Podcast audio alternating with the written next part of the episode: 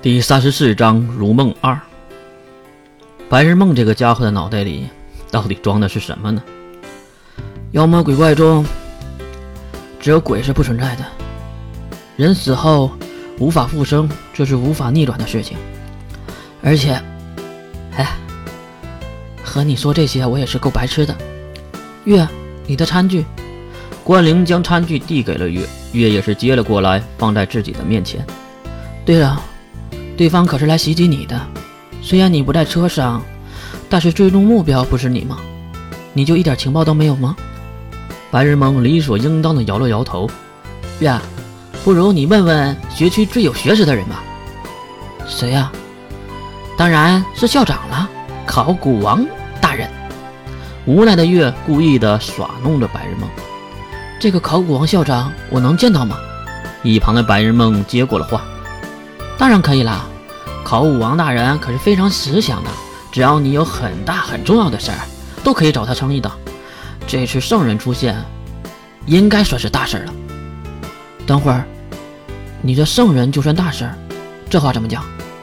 白日梦和关灵对视了一眼，又用那看外星人的眼神看向了月。你们干嘛？有话说，有屁。最后一个字刚要出口。就看到一旁的服务生尴尬地看着他们三个。此时，服务生已经推着手推车来到了餐桌的旁边，速度还真是够快的。呃，如梦小姐的，呃饭，两位的面和奶茶，餐齐了，请慢用。服务员皮笑肉不笑的鞠躬后离开这里。估计这个家伙这几天的话题都会围绕着三人吧。哎，刚才说到哪里了？白日梦马上接过了话题。是校长大人的事儿。话说，嗯，你是不是喜欢女孩啊？那你对自己的身体是不是非常感兴趣啊？有没有在没有人的时候脱光好好看看呢？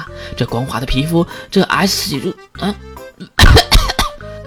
被这话惊愕到的月，将刚刚含在嘴里的热奶喷了出来，一下子半杯热奶喷到了对面。我说，你能说点人话吗？你你干嘛这么惊讶呀？白日梦连忙拿起桌上的毛巾擦着月喷过来的热奶，关灵也是在一旁拿出了手绢，并擦拭着月嘴边的奶子。真是的，这个可是我最喜欢的裙子了。白日梦看着自己身上的热奶，嘟囔的。不过月，我很好奇啊，关灵一点都不奇怪吗？一个活生生的男生变成了女孩啊！月一边擦着嘴边的奶汁，一边。看向关灵，啊，是啊，我也很奇怪，关灵竟然是最冷静的那个。其实关灵也爆发过，只是越刻意的略过，不愿提起罢了。那你真的没有脱过衣服自己看过？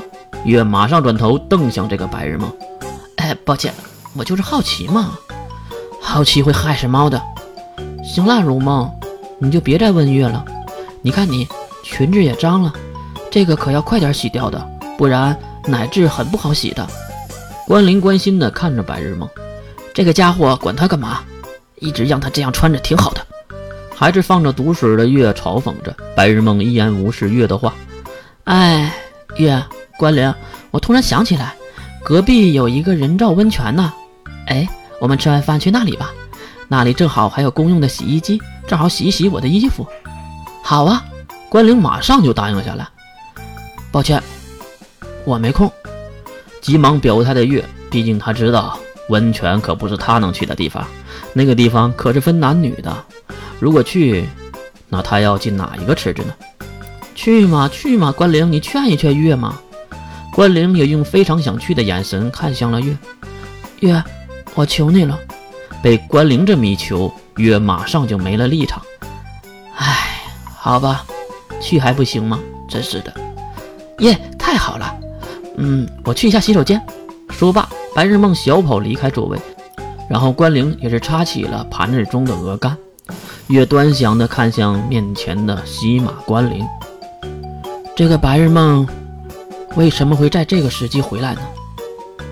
路上去了什么地方？你问了吗？关灵摇摇头，可能他想不到那么远。原来是这样，那白日梦为什么会知道旁边有温泉？他不是刚到没几天吗？怎么不吃啊？再等我。很快，白日梦回来了，他用手绢擦拭着手上的水，也打断了月或关灵的谈话。